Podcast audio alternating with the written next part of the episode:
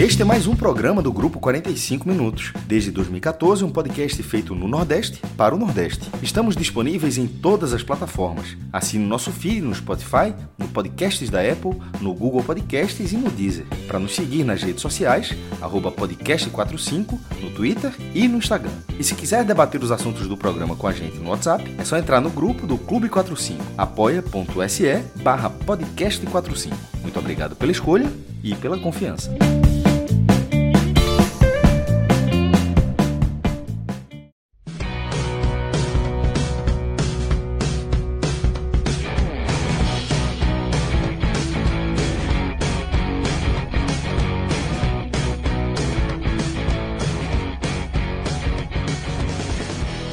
Galera! Começando mais um telecast e nesse programa aqui eu, Celso Shigami, conto com a companhia dos meus estimados, dos meus caríssimos JP Pereira, Tiago Minhoca e na edição de áudio temos Clisman Gama. Esse, esse nome é foda. Cara, nome de craque da porra, agora uma bolinha murcha que a turma vai descobrir ao longo do, dos nossos próximos podcast experience mas a gente reuniu essa turma massa aqui para gravar não um telecast comum, a gente vai gravar o nosso especial de fechamento da temporada 2020. Na verdade, a gente está tratando basicamente como um especial 2020-2021, uma vez que uma temporada está entrando pela outra, né? Já temos estaduais aí iniciados pelo Brasil, inclusive aqui no Nordeste, e competições ainda por fechar. Né? É o caso, por exemplo, da, da Série A, é, onde o Fortaleza basicamente já garantiu é, sua permanência, né, salve aí um, uma distorção absurda, é, que precisaria de um imponderável tamanho de um trem aí para a gente é, cogitar o Fortaleza caindo, mas dá para a gente tratar com segurança a permanência do Fortaleza antes mesmo do fechamento da 38ª rodada, né? E aí a gente vai analisar o que foi a temporada 2020 para a equipe do tricolor do PC. Né? E assim como a gente fez com os outros especiais, a gente vai analisar aqui esse programa a partir de três eixos. No primeiro momento, a gente vai analisar a campanha em si, com foco fundamentalmente na Série A, mas trataremos também da projeção financeira a partir do que o Fortaleza já conquistou e do que ele ainda pode conquistar nessa temporada 2020 e por fim, a gente vai fazer aquela análise minuciosa do elenco que o Fortaleza tem à sua disposição. O bom e velho, quem fica e quem sai. Nossos pitacos aqui, nossos, nossos palpites para a gente fechar, passar a régua nessa temporada 2020 da equipe do Fortaleza. Tá? Antes de a gente começar a falar é, a seguir a nossa pauta aqui, eu quero convidar toda a turma do Tricolor do PC a conhecer é, a nossa parceria com o N10 Sport, né? essa loja de e-commerce que está se transformando aí numa das referências nacionais, principalmente em relação aos artigos esportivos, justamente por conta dessa proposta arrojada de abraçar o futebol da região Nordeste com uma estrutura é, nacional, né, com dois grandes centros de distribuição que, que permitem que o N10 tenha uma entrega muito, uma entrega muito rápida. A gente eh, não se compromete com isso porque não dá para se comprometer, mas a gente tem recebido testemunho de, de, a galera recebendo aí em questão de horas os produtos que adquirem no N10 Esportes. E nesse momento festivo, né, do futebol da região, a gente amarrou uma promoção que envolve todas as coleções do Fortaleza, do Bahia, do esporte e também da equipe do Ceará. Essa promoção garante 15% de desconto na coleção dessas quatro equipes, os quatro representantes da região Nordeste lá no N10 Esportes. E aí você só precisa anotar aqui o voucher Nordeste 15, tudo junto. Você vai garantir 15% de desconto aí nas coleções de Fortaleza, Ceará, Esporte e Bahia. E aqui, com aquela atenção, aquele carinho especial para a torcida do tricolor do PC aproveitar e completar a sua camisa, completar a sua coleção do seu clube do coração. Beleza? Vamos seguir aqui com a nossa pauta. E Minhoca, já trago você aqui para esse bate-bola, para a gente tentar analisar e, e, e é, destrinchar aqui o que foi a temporada 2020, né, para a equipe do Fortaleza. Um time que chegou é, com graças a seus próprios méritos, né, com a perspectiva de, de seguir como o principal clube da região em relação à performance. Afinal de contas, é, foi assim que ele terminou é, o brasileiro de 2019. É, a gente viu um, uma campanha bem mais difícil do que a gente projetava inicialmente, né? Com o time saindo do trilho em alguns momentos, mas no fim das contas é, conseguindo se manter na Série A, que acaba sendo o objetivo principal do clube na temporada. É, diante dessa breve explanação, agora, Minhoca, eu trago você para que você faça uma análise mais aprofundada do que foi a caminhada do Fortaleza ao longo de 2020, entrando por 2021. Fala, grande Celso, JP, Clisman, que nome sensacional esse. Não é, João? E... Porra, nome de craque, velho. Mas é só nome, vá por mim. Pois é, enfim. É, mas, e a todo mundo né, que está acompanhando aqui esse especial aqui sobre a temporada do Fortaleza e o que pode vir aí para a temporada de 2021. O Fortaleza, né, que teve aí como primeira grande notícia para 2020 a, a, confirmação do Rogério Ceni. Eu cheguei a tratar sobre essa situação da renovação do Ceni até com um certo risco, né? Porque assim, o Ceni sempre teve receio de tipo assim, será que eu vou conseguir entregar tudo que eu entreguei para o Fortaleza, que eu fiz em 2019, né, juntamente com todo mundo e tudo, seria difícil, né, porque fez a melhor campanha da Série A, fez o time da Copa do Nordeste, foi campeão cearense, enfim, fez realmente um, uma temporada muito boa em 2019. E 2020, 2020 se desenhava isso, né, o Fortaleza estabelecido como uma das principais forças do Nordeste, acho até que teve esse, esse status mas uh, deu para ver assim no início que o Fortaleza poderia ter certas dificuldades, porque não saíram muitos jogadores, basicamente ficou quase todo o time que tinha trabalhado com ele nos últimos anos. Só que a grande questão do início do Fortaleza foi velocistas. Fortaleza começou o ano apenas com Oswaldo e Romarinho, né? E aí foi difícil, aí começou a vir David, depois chegou Yuri César e tal. Então, no começo, onde o Fortaleza, que geralmente com o Senna era assim, todo começo de temporada o Fortaleza tentando se acertar, tentando ganhar ritmo, tentando ganhar é, evolução como time. E quando o time estava nesse processo de evolução, o time só tinha perdido um jogo no campeonato estadual, estava melhorando na Copa do Nordeste, né? Estava na primeira colocação lá do seu grupo e a primeira parte ali do primeiro semestre, o que gerou mais expectativa foi o jogo da Sul-Americana, onde o Fortaleza enfrentou logo o Independente da Argentina, né? Foi um jogo, assim, memorável para o Estado, de uma maneira geral, porque né, a torcida do Fortaleza se fez presente na Argentina, assim, uma quantidade imensa de torcedores, né? Assim, até torcedores que não foram para o estádio mesmo, dominaram lá a parte da, da, da cidade argentina e, e, enfim, foi uma festa, né? Então se apresentou muito bem lá, poderia ter trazido um resultado melhor, acabou perdendo de virada, por conta até da expulsão do Quinteiro. E no jogo da volta, fazia o resultado exatamente da, da que garantiria né, a passagem de fase contra uma equipe tradicional, como era o Independente. Só que aí veio a primeira coisa dolorida da temporada, né? Que foi a eliminação da, da Sul-Americana com aquele gol, né? Com um gol assim na última bola. E aí exatamente confirmou ali a, a a eliminação do Fortaleza, que foi bastante dura, mas que, enfim, Fortaleza seguiu em frente. Quando estava melhorando seu futebol, teve a pausa da pandemia. A pausa da pandemia é ótima, a pausa por conta da pandemia, porque a pandemia não acabou ainda. E quando retorna, Celso, aí o Fortaleza já não é mais o mesmo. Ele mostrando mais dificuldade, enfrenta o esporte nas quartas de final, quase eliminado pelo esporte, que poderia e acabou passando nos pênaltis, é eliminado pelo Ceará, e naquele momento foi, eu acho que talvez o pior momento do Senni, porque ele era muito criticado pela torcida. É bom sempre deixar claro isso, porque sempre quando se fala de Rogério Senna no Fortaleza, sempre acham que foi tudo maravilha, que nada, nada deu errado, que a torcida. Perfeito, perfeito. E é muito importante a gente trazer essa cronologia para entender que naquele momento muita gente questionava. O esquema está batido, David não pode ser titular, e o Ceni manteve as convicções dele. Eu lembro que eu e o JP a gente falou diversas vezes que o David não estava jogando bem e que sempre o Ceni estava lá é, tentando mostrar a importância dele para o time.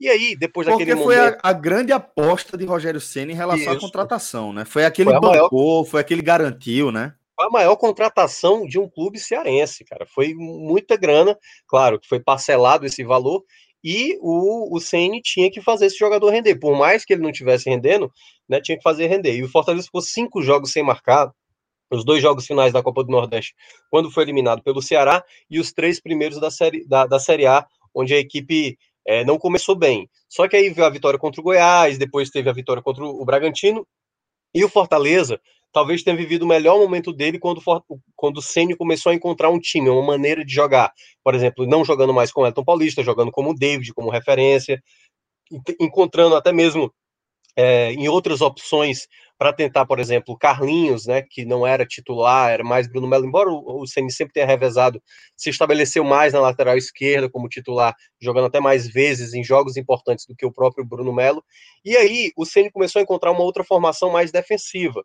E aí, quando veio isso, o Fortaleza conseguiu fazer grandes resultados. Venceu o Atlético Mineiro, venceu o Inter, que era o líder do campeonato, venceu o Palmeiras. Quando vence o Palmeiras, e aí vem o efeito João de Andrade Neto, meu amigo que o João de Andrade Neto, Fortaleza, na sétima colocação, vence o Palmeiras com muita tranquilidade. Impressionante. É impressionante. Não tem perigo Fortaleza cair. Fortaleza Veja, já se efeito e... João de Andrade Neto é algo que tem que ser cunhado. Eu, é, eu efeito grilo.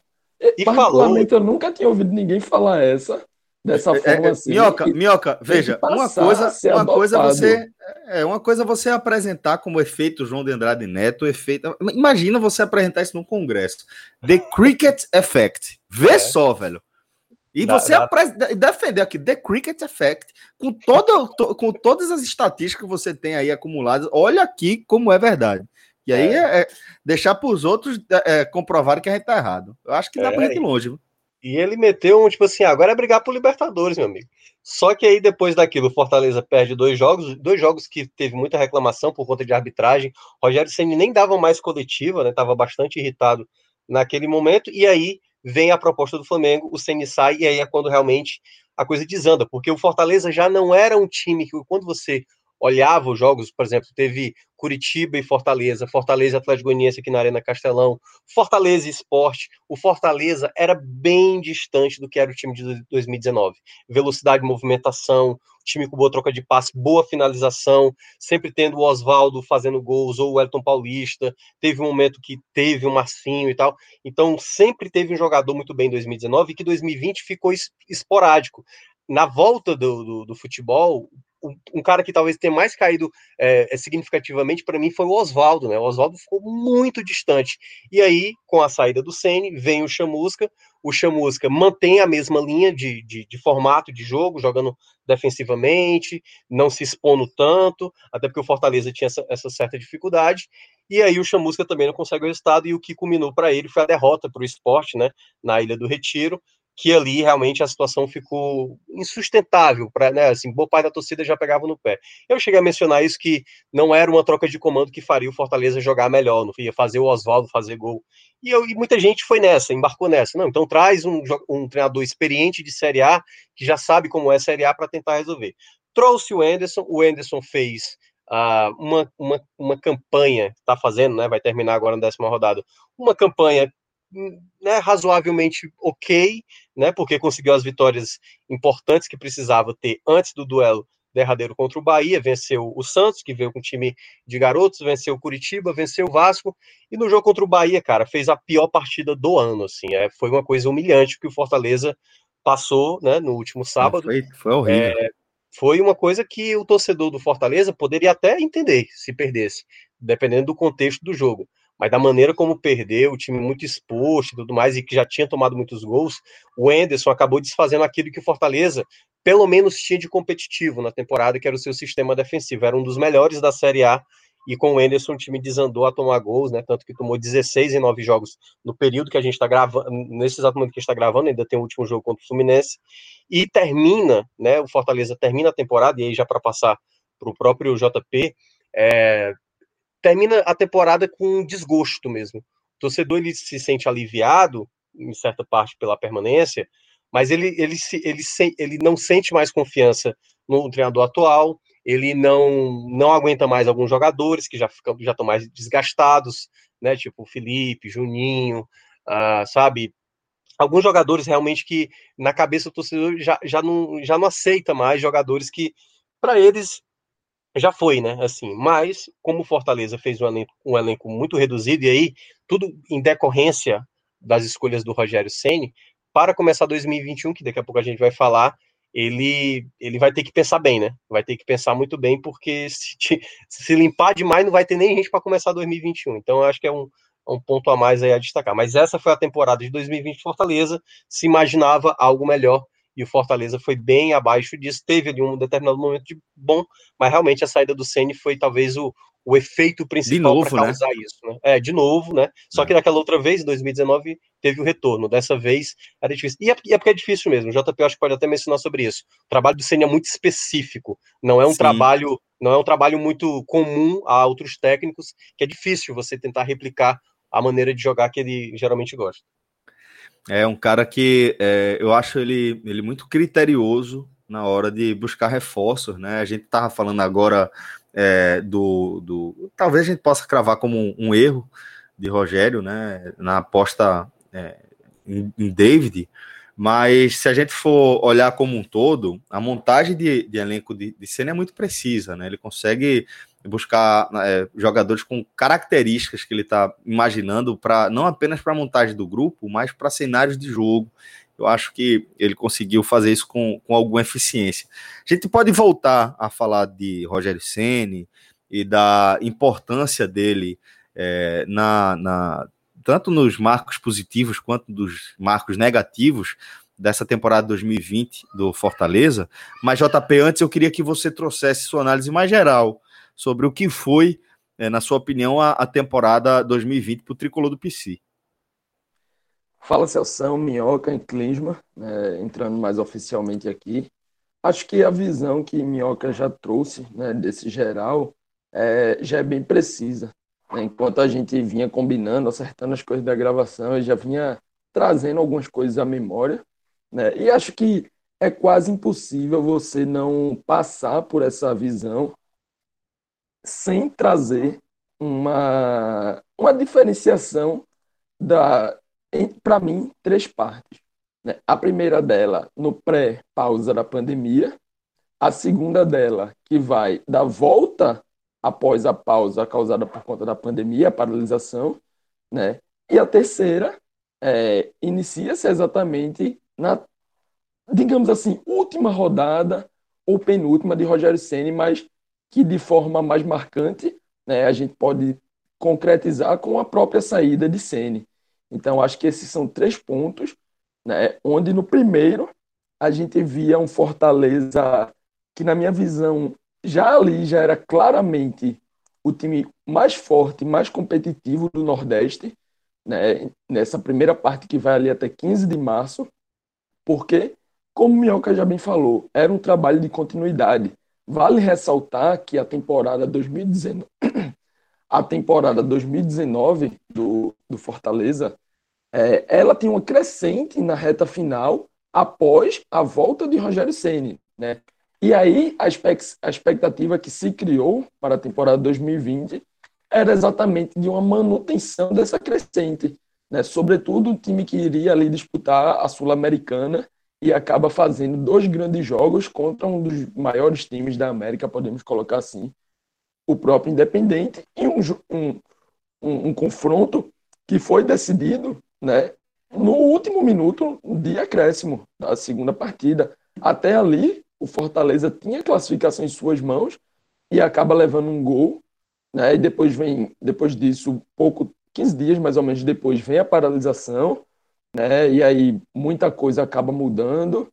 Quando o time já volta, né, propriamente da paralisação para aquela reta final ali de Copa do Nordeste, é onde, na minha visão, é, chega exatamente esse período mais crítico da partida contra o esporte, né, pelas quartas de finais, uma partida em que a gente já falou várias vezes, é, sobretudo pela ótica do esporte, mas pela própria ótica do Fortaleza. Foi um momento em que a equipe demonstrou dificuldade em enfrentar times que jogariam dessa forma mais fechada. Né? A gente lembra que ali o Sport foi quem teve a melhor chance de se classificar, mas acabou o próprio Fortaleza passando nos pênaltis para depois acabar sendo eliminado pelo rival direto, né, o, o Ceará, onde o Ceará veio a ser campeão. E o Fortaleza emendou após isso um início de Série A conturbado, conturbado né, com três partidas que eu trago à memória também, que foram Atlético Paranaense, São Paulo, né, duas derrotas, e depois um empate contra o Botafogo. Durante todo esse momento, É, havia muito questionamento sobre o elenco, sobre o trabalho, sobre se realmente aquela crescente do final de 2019 e início de 2020 era realmente algo sustentável, digamos assim, algo que dava para ser mantido, ou se tinha sido somente momento, que a gente sabe que no futebol o, momento é, é importante também em várias vezes. Né? Às vezes um time encaixa ali, tem uma semana boa de treinamento e, e depois não consegue manter a performance.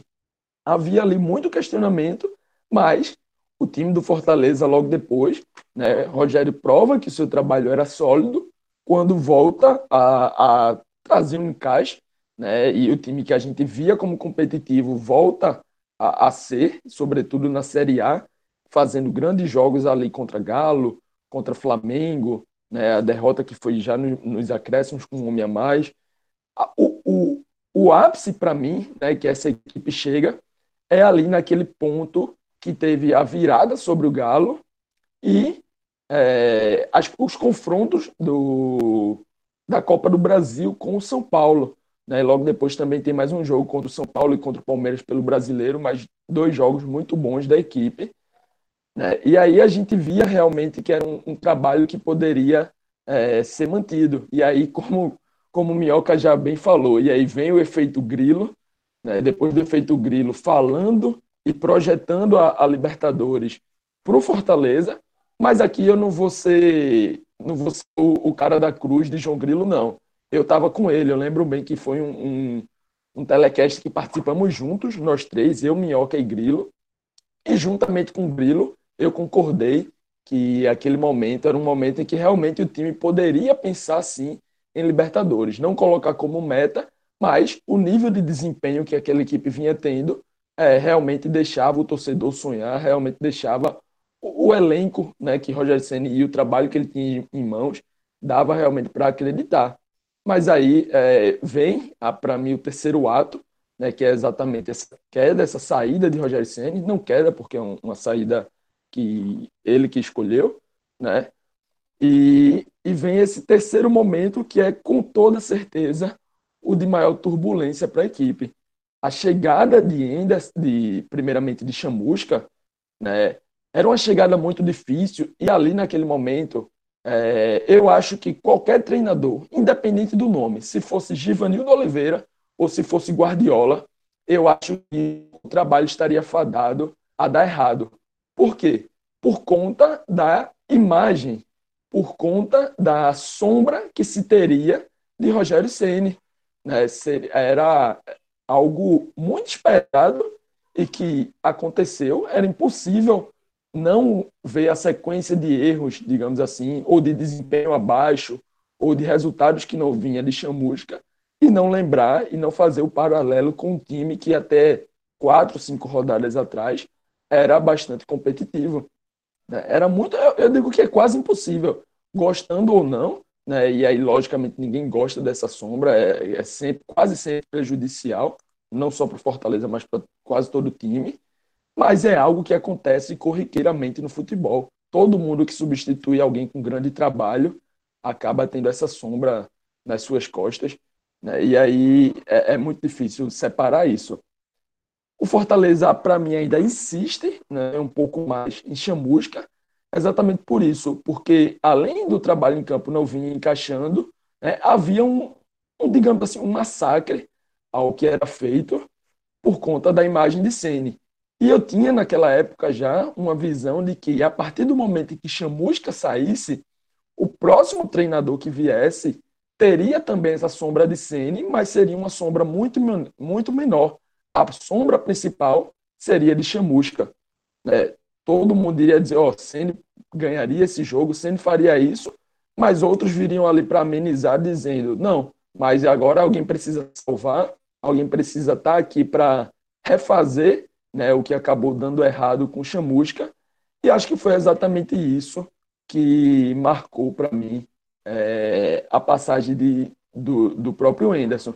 Né? As comparações passaram a ser muito mais com o Chamusca, porque era um que vinha e quer, um time que parecia que estava fadado a entrar no Z4, e, e só tinha esse trabalho de salvar. Né? Na minha visão, teve dois jogos cruciais, agora já nessa reta final, e aqui a gente já fala de um momento em que é praticamente impossível né, o Fortaleza ser rebaixado, o Vasco precisaria tirar 12 gols de saldo. Improvável, eu é, colocaria a palavra improvável. É, impossível. Não, veja, veja. Eu vou trabalhar no impossível, porque assim. Tá. Não, quer, não, quer, não, quer, quer, tentar assumir o lugar do João, só pode. Não, não, Veja, eu não sei nem o que, o que dizer, assim, o que não, apostar, mas, mas... É, faz sentido, com, com certeza. É, é, é, justo também, é justo o seu ponto, mas acho que realmente não, não tem como o Vasco tirar isso mais. Né? E aí, Anderson tem um ponto crucial na avaliação né, do trabalho de Anderson para saber se ele segue ou não para a próxima temporada, para iniciar 2021, o que parece já que segue, né? Mesmo eu vendo nas redes sociais, sempre gosto de acompanhar esse movimento de torcidas, tudo. Muita gente discordando. É que Anderson conseguiu bater a meta, né? Conseguiu manter o time na Série A, mas conseguiu num momento em que a equipe enfrentou, né, ali dois adversários bem, digamos assim, bem abaixo, né? Foram dois jogos contra o próprio Vasco e contra um Coritiba, um Coritiba em que o time vira a partida, né? um time que não era acostumado a virar partidas, e vira essa partida contra o Coritiba em dois minutos ali, também a gente participou desse telecast, né? com o David sendo bastante crucial. Então, assim, é, é difícil você dizer até que ponto o peso desses adversários pesou né, para garantir essa, essa permanência na Série A, ou se realmente teve muito mais consequências do próprio trabalho de Anderson. É, a gente pode debater isso mais para frente, mas acho que esse, essa entrada, essa abertura aqui, né, é, acho que é suficiente já para a gente passar para os próximos pontos.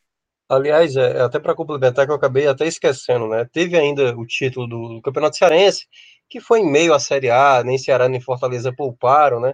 Mas foi assim o título, né? Digamos que ainda não diria que salvou a temporada, porque o sentimento é diferente.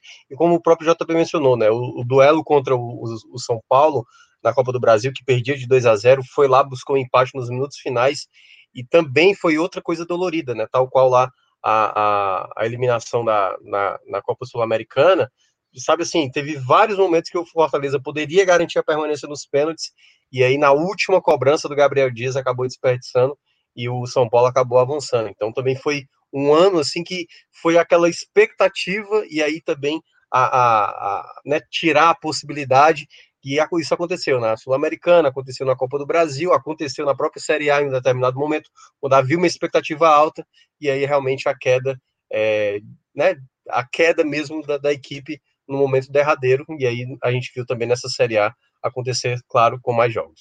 Deixa eu voltar um pouquinho aqui no nosso debate, acho que já dá para a gente é, dar por, por, bem analisada a temporada do Fortaleza, é, mas eu queria perguntar uma coisa especificamente para vocês e nem sei se seria é, tão, tão adequada a hora, mas dada a relevância de Rogério Ceni para a história recente do Fortaleza, acho que vale a pergunta.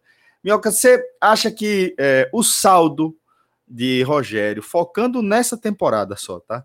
Você acha que o, o saldo de Rogério é positivo ou, ou é negativo? Como é que, que fica a situação é, dele com o clube. Claro que o próprio Rogério também está num outro momento da carreira, é, prestes a, a sagrar-se campeão brasileiro com o Flamengo. Cara, é, é, essa é uma pergunta complicada porque, ao mesmo tempo, ele foi o cara que fez esse time mais render. Quando você olha a, a campanha do Fortaleza, por exemplo, na Série A, boa parte dos pontos e boa parte das boas atuações foram com o Rogério Ceni. Só que ao mesmo tempo o Rogério Ceni ele criou uma, uma situação de risco quando ele aceita a proposta de sair do Fortaleza. Então, assim, ele já não fazia muitas contratações. Quando ele saiu, Fortaleza tinha uma semana para fechar novas contratações para a Série A, que o Chamusca trouxe, por exemplo, dois nomes, que foi o Wanderson e o João Paulo, né, o Wanderson do Bahia e o João Paulo da Ponte Preta. E quando ele sai para um modelo de jogo que já, vai, já vem sendo adotado pelo menos aí dois anos, porque na, na, na Série B ele usava um outro estilo, é, isso, isso quebrou muito, né? Quebrou muito para o Fortaleza. Era um trabalho difícil de ser seguido. Talvez uh, o saldo seja positivo por conta, por conta da campanha, né? Da primeira fase, por tudo que ele é, foi relevante. Mas eu acho que ele ainda tem uma, uma parcela também do, dessa, dessa tragédia, né? Que aconteceu com o Fortaleza nessa reta final. É, Claro que teve uma parte, faz parte da, da, da, da, da própria confiança que o Fortaleza teve com ele, acreditando que ele não sairia depois dele ter falado. Chegou aí no Bem Amigos e disse que não sairia do Fortaleza até o final da temporada. Só que aí, né, semanas depois, foi lá e aceitou o convite do Flamengo. Isso fez, eu acho que pelo menos uma lição para o Fortaleza de que, independentemente do treinador que ele tenha, ele tem que ter uma situação uh, para no mínimo não sofrer tanto como foi esse caso de 2020. Foi muito danoso a saída do Ceni e olha que eu estou dizendo aqui que eu, eu, não sou o tipo de cara que fala que um treinador ele, ele é acima do que qualquer clube. Para mim nunca vai ser.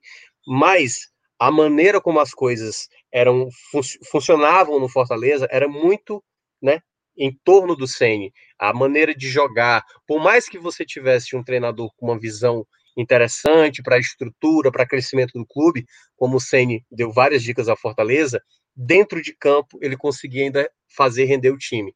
Isso era um trabalho muito específico e deu para ver claramente quando o Chamusca veio, quando o Anderson veio, nenhum deles tinha a leitura, a me, o mesmo tipo de leitura que o próprio Ceni fazia.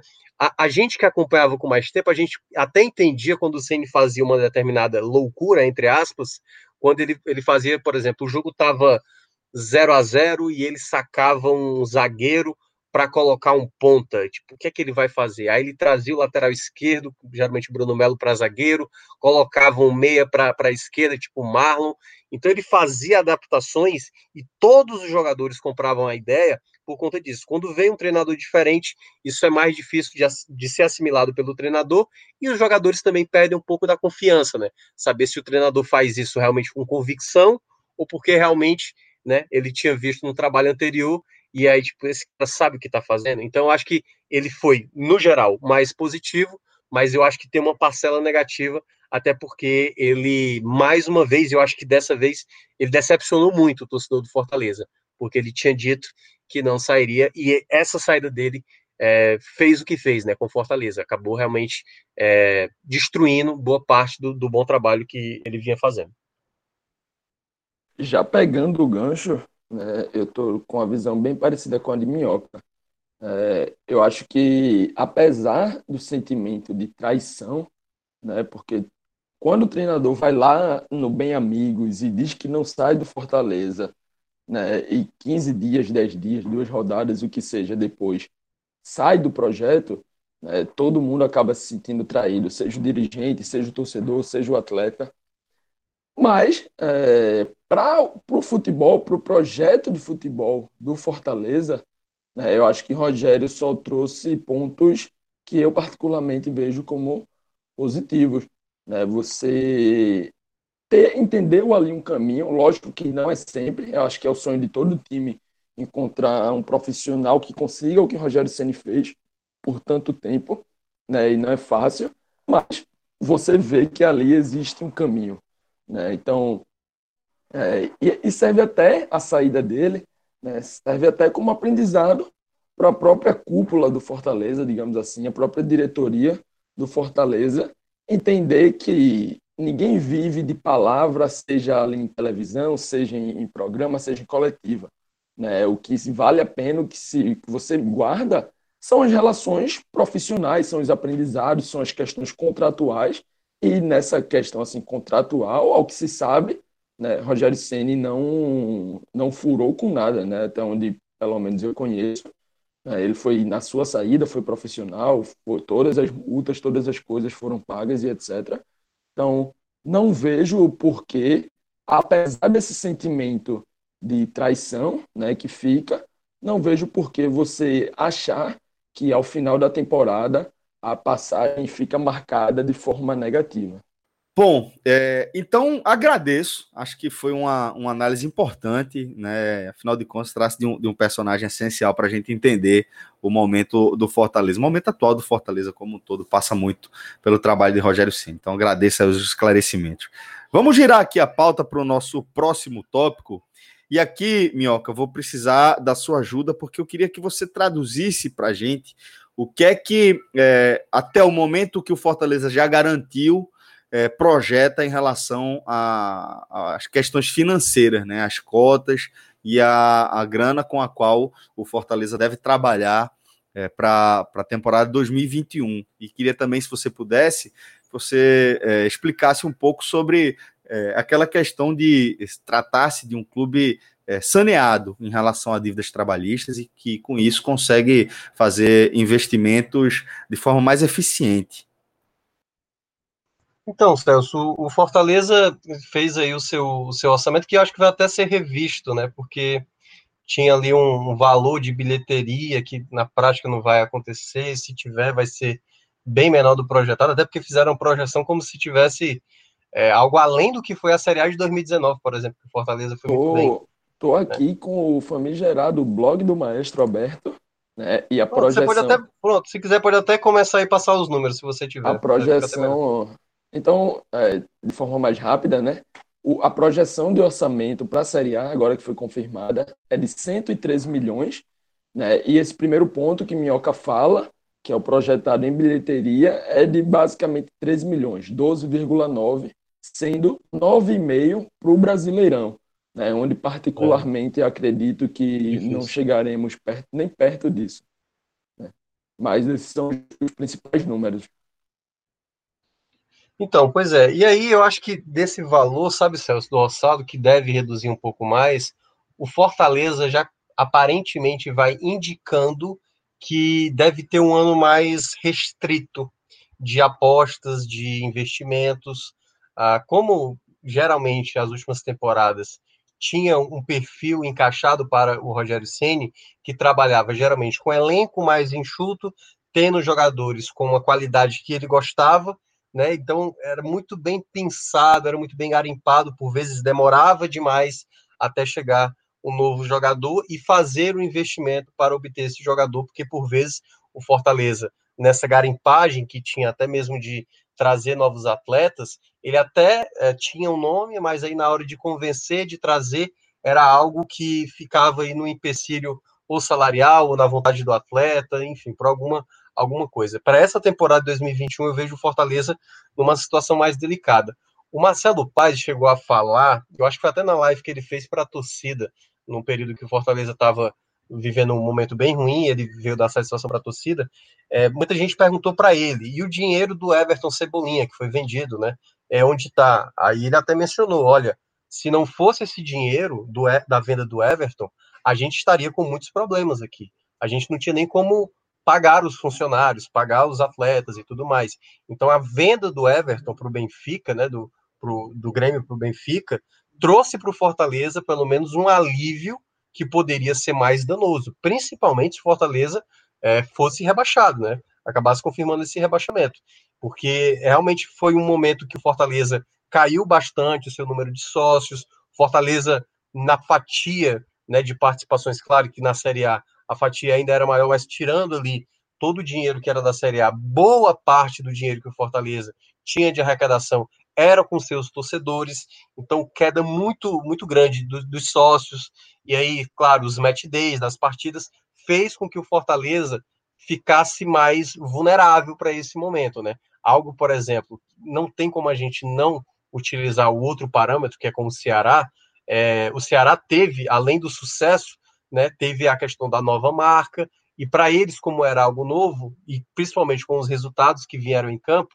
fez né, a torcida do Ceará abraçar mais e ajudar mais nesse momento. A do Fortaleza não. A do Fortaleza, ela viveu um momento em que tudo foi distanciado para ela e que em campo não teve o encantamento, não teve a presença do, do torcedor para ajudar mais nisso. E aí eu acho que para esse 2021 vai indicar um momento de mais uh, serenidade pelo que indica, assim, a, a maneira como o Fortaleza está até sondando alguns atletas, não vai ser trazendo, talvez, tantos nomes de peso, sabe? A gente vai ver um Fortaleza mais modesto, e eu não sei, e aí daqui a pouco a gente vai falar sobre os nomes, né, de quem, quem fica e quem vai, se essa, essa reformulação da equipe será de maneira grande, sabe? Porque a perspectiva, eu acho, financeira da equipe, ela vai ser a, a mínima. Eu acho que o Fortaleza não vai fazer nenhum tipo de projeção de algo maior, né? Então, eu acho que acredito que os valores aí que deve, que deve, deve sair na reformulação do orçamento deva reduzir, mas aí na prática mesmo a gente só vai saber mesmo mais para frente, né? Quais são as metas de fato do Fortaleza para tentar arrecadar o orçamento que ele planeja. Eu, inclusive, abri também, é, JP, esse post aqui do Maestro, que está bem detalhado. Né? Ele já havia é, trazido aqui para gente sobre como o Fortaleza foi o primeiro clube é, da região né, a, a, publicar os dados aí de, de, de, previsão orçamentária e como ele mesmo destacou no, no post de, de forma muito detalhada e até acima da média, porque a gente está acostumado a ter acesso. Né? Esse Fortaleza que vai prever um orçamento de, de 113 milhões e 700 mil reais para 2021 que representando mais uma quebra de recorde, né? Uma quebra de recorde pelo terceiro ano consecutivo.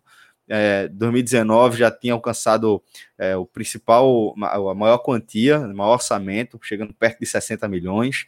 Em 2020 chegou perto dos 110 milhões e agora está projetando é, ultrapassar os 113 milhões é, de reais, né?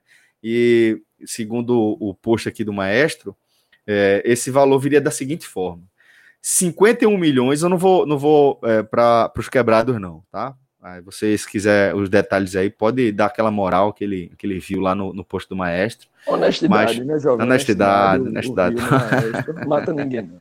Mata ninguém.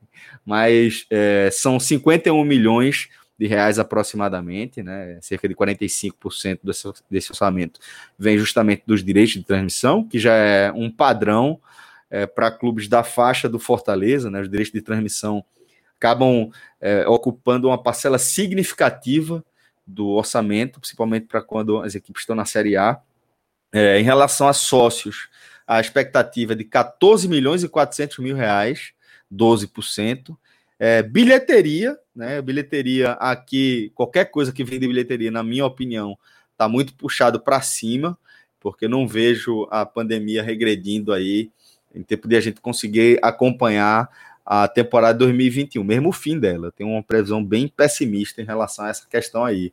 Mas o Fortaleza está prevendo quase 13 milhões, 12 milhões e 900 mil, é, cerca de 11%. Né? É, em relação a vendas de, de, nas lojas próprias, né, os produtos licenciados, etc., cerca de 12 milhões, com patrocínio sendo oito espaços na camisa é, 9,8 milhões.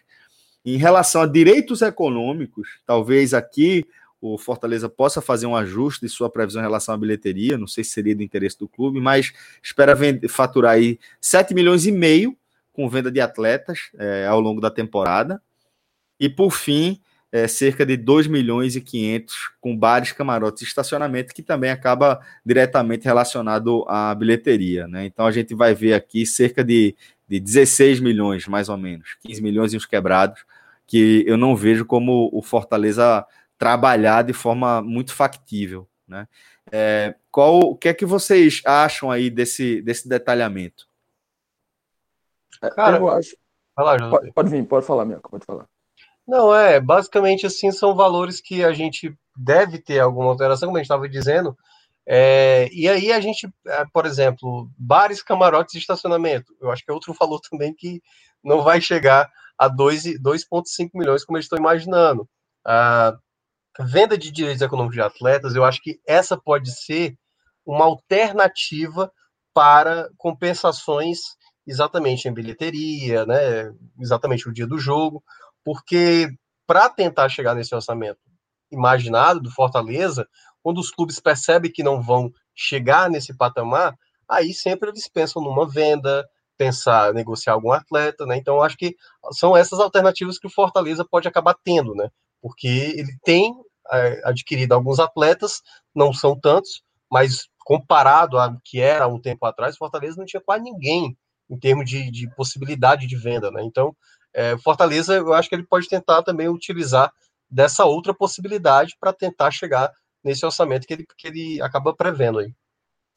É, eu iria trazer exatamente essa opinião, Minhoca. Além dessa venda dos jogadores, né, que acaba sendo o primeiro ponto que todo mundo pensa, né, e aí eu vejo no Fortaleza uma capacidade, sim, de vender acima do previsto, né, tem um previsto aqui de 7 milhões e meio. Eu acho que, por exemplo, um jogador como o próprio David, né, que a gente sabe que foi comprado por 5 milhões, né, caso você consiga revendê-lo somente pelo preço, mas eu acho que para o mercado externo, o Fortaleza talvez consiga uma venda até um pouco maior, né, superando o valor que pagou, é, consiga realmente é, trazer de volta né, isso que a gente não imagina chegando com bilheteria e bares, camarotes, estacionamento.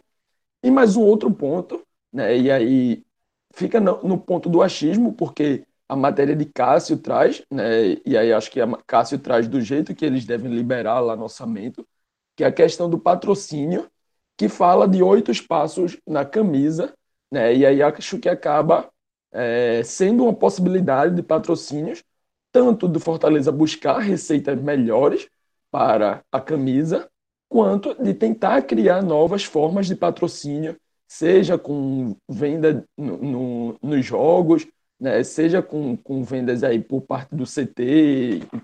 Lógico que são receitas menores né, do que propriamente na camisa, no, no dia de jogos, mas que pode ser uma saída aí para tentar contornar essa parte quase 16 milhões que vai ter possivelmente um pouco mais de dificuldades, além, claro, né, de campanhas de sócios para que aumente também essa, esse foco. Bom, é, vamos então seguir aqui com o nosso próximo tópico, né, onde a gente vai analisar é, o elenco à disposição do Fortaleza para a temporada 2021, tá? E aqui vou aproveitar uma thread que arroba Luca Laprovitera, ou Laprovitera, é, confesso que não sei exatamente qual, como se, se pronuncia, mas é, é conterrâneo seu aí, né, Minhoca? É, exatamente. É, é, mas ele mora em Portugal. Eu sei que hoje ele está morando em Portugal. Já fez mora parte. em Lisboa, do... né? Tô vendo aqui. Mora em Lisboa, pois é. Ele fez parte de um, de um, canal no YouTube, juntamente com o Dudu Damasceno, do Bora Leão e tal. E é um cara que sempre tem informações interessantes. É um cara legal, dá para confiar assim nos dados dele. Pois é, os dados que eu vou trazer, que a gente estava buscando aqui, mas encontrei a lista prontinha, é a, a relação de contratos, de jogadores e de contratos da equipe do elenco do Fortaleza. Então, arroba Luca Laprovitera ou Laprovitera é, tá, providenciando aqui, colaborando com a nossa produção. Fica aqui o nosso sincero agradecimento, tá? E aí eu vou passando aqui por posição e a gente debate o que é que a gente imagina, é, como o Fortaleza também está servido e quem deve sair, quem deve ficar, é, qual a análise de vocês, tá? Primeiro, é, por Boeck, né, que tem contrato até o fim da semana, basicamente, até o fim do, de fevereiro, e já tem uma previsão aí de renovação automática de seu contrato. Além disso, Felipe Alves, é, contrato até 12 de dezembro, João Pedro até o fim de dezembro, dia 31, Kennedy, mesma coisa, fim de dezembro, e Max tem contrato até o fim de dezembro de 2022. É, o que é que vocês acham aí dessas posições? Inclusive, a gente pode tratar mais especificamente aqui da situação de Boeck, né? Que o contrato termina no fim do mês e tem essa cláusula de renovação automática. É, Celso, eu vejo que goleiros aí do Fortaleza, uh, o Boeck deve ficar, já ficou muito próximo de sair, ele acabou não não sendo preferência do Rogério Ceni. O Ceni sempre trabalhou mais com o Max Wallace nessa temporada de 2020 como substituto, né? Até pela característica de jogo que ele gosta. Ah, o Ceni, eu acho que ele, como, como ex-goleiro, ele sempre tem uma, uma dívida com o que ele fez, por exemplo, no São Paulo, onde ele não dava muito espaço. E aí é, nunca se preparou um goleiro para o São Paulo na sequência, e eu acho que ele vai fazer isso por onde ele passar agora. Dá para ver, por exemplo, ele fazendo com o Neneca, né, o goleiro lá do, do Flamengo, que é o, o, Hugo, né, que está agora lá, mas por ele, ele teria, ele estaria com, com o Diego Alves jogando porque tem o estilo de jogo que ele gosta. E o Felipe Alves, por exemplo, que para mim foi o melhor jogador da temporada do Fortaleza, ele ele tem que ficar, mas aí é que tá. Eu acho que pode ter clubes interessados em levá-lo, né? E aí, dependendo da proposta que apareça, dependendo do projeto que possa aparecer, e o Felipe Alves, ele próprio conduz, ele não tem empresário, ele mesmo que trata das negociações, Fortaleza pode perder o seu principal jogador da temporada 2020. Então, assim, é, a depender do que possa acontecer, ele vai ter que ir no mercado, porque o próprio Marcelo Boeck, que seria esse substituto, o Max Wallace teve, teve uma lesão, por exemplo, ficou um tempo afastado, é, eu não sei se ele seria o goleiro para começar a temporada de 2021, né? Porque a torcida o tem como ídolo, no caso o Marcelo Boeck, mas o Max também pode ser aquele goleiro a ser o substituto natural ao longo do tempo, já que também o próprio Boeck é um goleiro já de mais idade, que pode, não sei em quanto tempo tá, tá ou até mesmo, né? Acredito que ele vai ficar no Fortaleza, ele deve renovar, mas acredito que deve, Marcelo Boeck como, como jogador de futebol. Então, assim, há, paira essa dúvida. Obviamente, se manter o Felipe Alves, Fortaleza começa a temporada de 2021 com um grande goleiro, né? Tendo o, talvez um dos melhores goleiros da região Nordeste. E, se por acaso perder o Felipe Alves, aí muda o panorama. Fortaleza talvez vá ter que ir no mercado em busca de um novo goleiro. É, eu tenho uma visão muito parecida com a de Minhoca. Acho que mantendo o Felipe Alves, o Fortaleza está muito tranquilo para o ano de, de 2020 e mais, pensaria até, né, eu faria uma proposta de renovação por mais alguns anos para Felipe Alves, porque para mim, não só da região, mas para mim é um dos melhores goleiros do país atualmente, né? E não só pelo que ele faz com os pés, porque é, todo, acho que no futebol atual é importante ter essa qualidade com o goleiro, mas o que ele faz com a mão, embaixo da barra, né, as defesas, é um cara muito sólido em pênaltis, um cara que dificilmente se machuca, tem boa saída de gol. Né? Para mim, Felipe Alves é um goleiro completíssimo e apenas 32 anos. Né? Para goleiro, eu posso falar apenas, porque a gente sabe que é uma posição que dura muito mais. Né? O próprio Rogério Senna foi até bem mais de 40.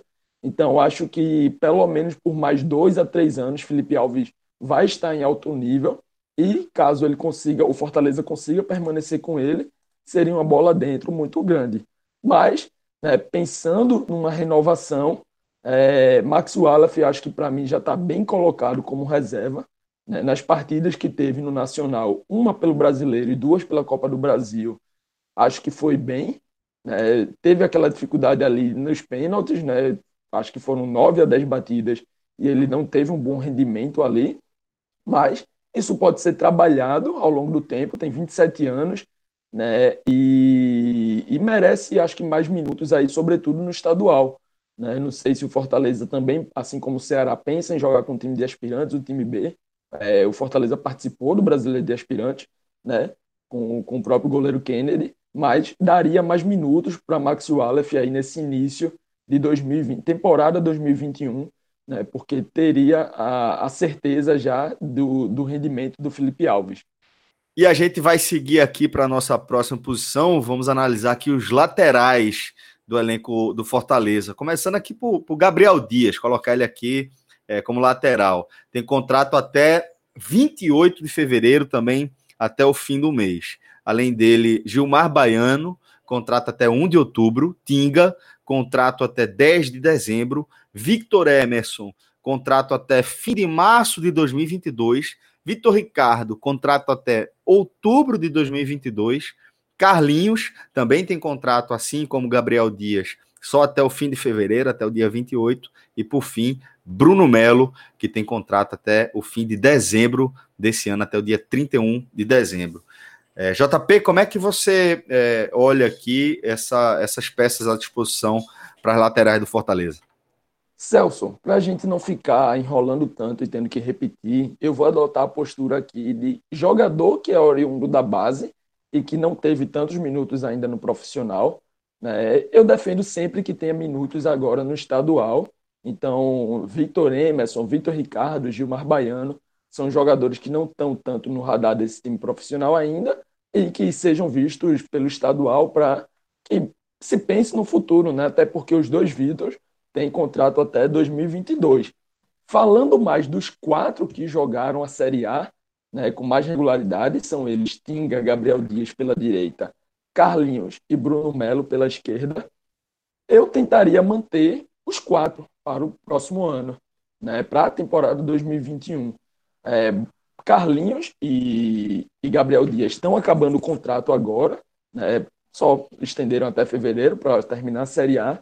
Eu tentaria sim uma renovação com ambos, Carlinhos principalmente, que é titular, né? Gabriel Dias é uma situação mais difícil, porque eu sei que muito torcedor está discordando de mim nesse momento, eu sei que muito torcedor do Fortaleza não gosta tanto de Gabriel Dias ou acha que o ciclo dele se encerrou. Né? Mas eu acho que é sim um jogador que acrescenta, um jogador que já está acostumado.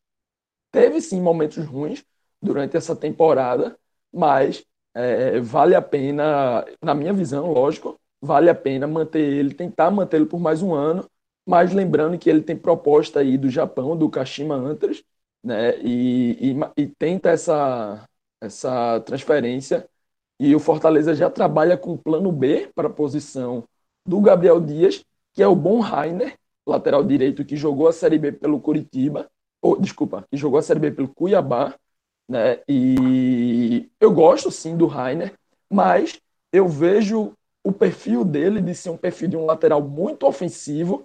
E eu estava ontem mesmo analisando vídeos dele, algumas jogadas, né, preparando um material aí. E é, não é o atleta, se o próprio torcedor do Fortaleza já reclama de Gabriel Dias dar espaços atrás, de ter falhas defensivas, de às vezes ser aquela avenida né, tão conhecida que a gente sempre fala.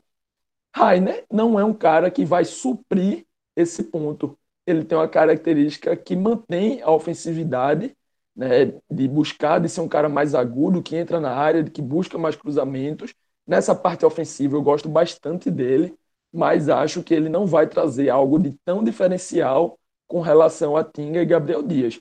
E pela esquerda, acho que Bruno Melo tem uma aceitação bem maior para para Bruno Melo e Carlinhos, né, para manter durante a temporada, e aí permaneceria assim com os dois. Então, é, eu vejo dessas opções laterais, para mim o Gabriel Dias está muito próximo de sair, é, segundo fontes do Fortaleza, amigos meus lá do, do Jornal o Povo, né, do Jornal o Povo, já estão fazendo essa cobertura. O Gabriel Dias é muito provável mesmo que saia e que vá jogar no Japão. Então, com essa lacuna, o Fortaleza né, deve ir no mercado. E aí, né, o próprio Rainer, que o próprio JP mencionou, eu gostei muito da Série B dele, o primeiro turno dele com o Cuiabá, para mim foi o melhor lateral da Série B, assim, foi o mais o jogador que mais me chamou a atenção, um lateral que vai até a linha de fundo, e como o próprio JP mencionou, dá muito espaço atrás, né? Então, é, é um problema geral, né? Vamos ser bem sinceros, lateral direito é uma, uma posição muito difícil de ser encontrada, que mantenha um bom índice e tudo mais, uma boa regularidade.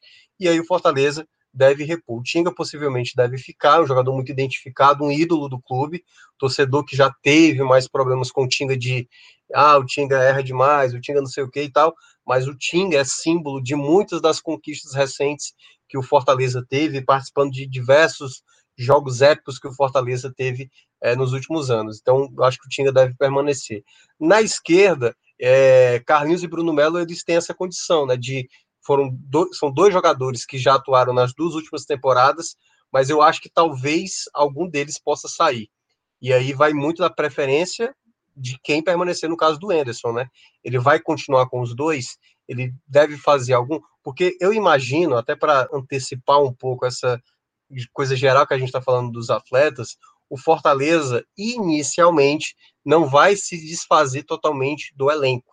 Ele deve manter pelo menos uma pequena base para começar a temporada de 2021, porque se ele reformular direto numa temporada que já é emendada na outra, eu acho que ele vai ter mais dificuldade. Então, eu acho que ele deve ir montando a equipe no que for possível, e aí determinados atletas que ele for enxergar que não for ficar, e eu acho que aí pode acabar sobrando para um dos laterais esquerdos, um deles pode acabar saindo para ter uma nova aquisição, caso né, a comissão técnica é, do Fortaleza, no caso do Anderson, e a diretoria entenda que, tipo, vamos trazer algo diferente, vamos trazer um lateral com outro perfil, e aí pode ser que eles procurem um outro tipo de atleta. Mas por enquanto eu acho que ele vai manter os dois. Gabriel Dias saindo, deve vir um novo jogador e o Tinga também deve permanecer. Os garotos, como o JP mencionou, é, talvez vão ter oportunidade em campeonato estadual, talvez ali Copa do Nordeste, mas né, eu acho que não, vão, não vão ter tantas possibilidades assim, não. Bom, agora a gente vai para o zagueiro, né? Começando aqui com um trio cujos é, contratos com Fortaleza encerram aí no fim do mês, dia 28 de fevereiro. Falando aí de Paulão, Roger e Jackson, né? Além desses três, o Fortaleza ainda dispõe de Wanderson, contrato até 31 de dezembro, da mesma forma que João Paulo, também até o fim do ano, e Quinteiro, que tem contrato até o fim de 2022, 31 de dezembro de 2022. É, é o, o, o, caso aqui de o Fortaleza se debruçar com cautela né, sobre essas renovações, não é isso, Minhoca? É, dos zagueiros aí, eu acho que o Roger Carvalho já. Eu acho que já, já não tem muito espaço, sabe? Foi um zagueiro que na época mesmo lá da Série B eu já tinha restrições, mas ficou, né? E fez uma boa Série A em 2019, até surpreendeu bastante. É, mas ele se lesionou. Foi, ele foi ficando, Minhoca, já naquele estilo de que acabou se lesionando e aí teve que renovar o contrato para tratar, foi. né? E é. aí ficou para compor depois do tratamento. Isso, até porque também geralmente os clubes, né, têm essa obrigação é, praticamente quase que moral, né? O jogador se lesiona, então vai até o jogador se recuperar e, e deixa mais um tempo. Mas eu, eu tentaria manter Paulão e Jackson, sabe, dessa, desse, de, dessa galera aí. O Quinteiro, por exemplo, que tem um contrato mais longo, até 2022, eu acho que a temporada do Quinteiro não foi nada boa, né? O Quinteiro teve momentos de muita contestação, errando demais. O próprio jogo da, da, da Sul-Americana vai muito na conta dele, né? Uma expulsão totalmente tola, né? E assim, ele teve várias partidas ruins, ficou um tempo lesionado, assim, um bom tempo lesionado, tanto é que o Jackson foi que ganhou essa, essa titularidade, né, com o tempo, e o Jackson também tem um histórico de lesões muito grande, e, mas eu, eu tentaria fazer uma negociação com o Quinteiro, porque assim, o Quinteiro já teve bons momentos, e eu acho que na, na ideia de tentar vender jogadores, eu acho que o Quinteiro pode ser interessante, sabe? O Quinteiro pode ser uma venda Até possível para o mercado, Minhoca, ele é o mais novo, né? Tem 25 anos, Isso. enquanto todos os outros já passam da barreira dos 30. Então, pois o é. tem um valor bem maior para o próprio mercado para uma negociação. É, então, assim, eu, eu considero que do, dois desses seis nomes aí eu manteria. No caso, eu manteria, que era Paulão e Jackson. Os demais, tipo o João Paulo, por exemplo, o João Paulo veio uh, ah, para jogar o campeonato estadual inicialmente, né, de 2020. Uh, jogou alguns jogos, mas o Senna acabava não utilizando, tanto que ele era a sexta opção de zaga né? Aliás, se tornou quinta porque o Roger estava machucado. Aliás, se tornou quinta, é, não tô lembrado, foi quinta ou foi quarta opção, porque na época o Wanderson nem estava no Fortaleza.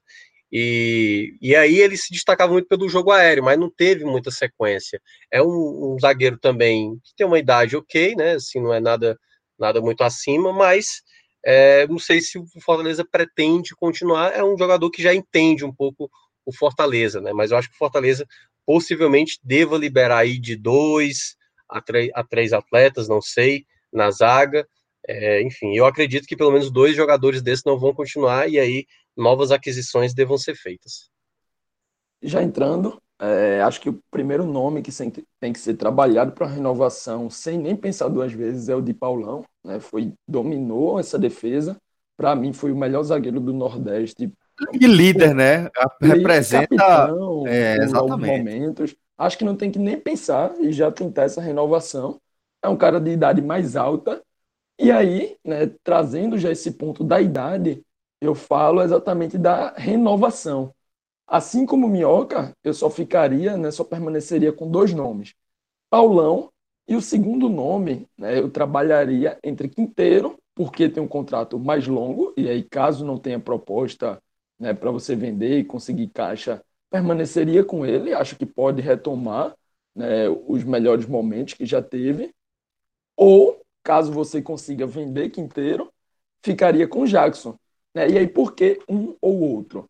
Porque eu traria, né, pensaria em trazer um titular para o lado de Paulão, para jogar ao lado de Paulão, e um primeiro reserva, para que esse que fique seja a segunda opção no banco, pensando no histórico de lesão dos dois.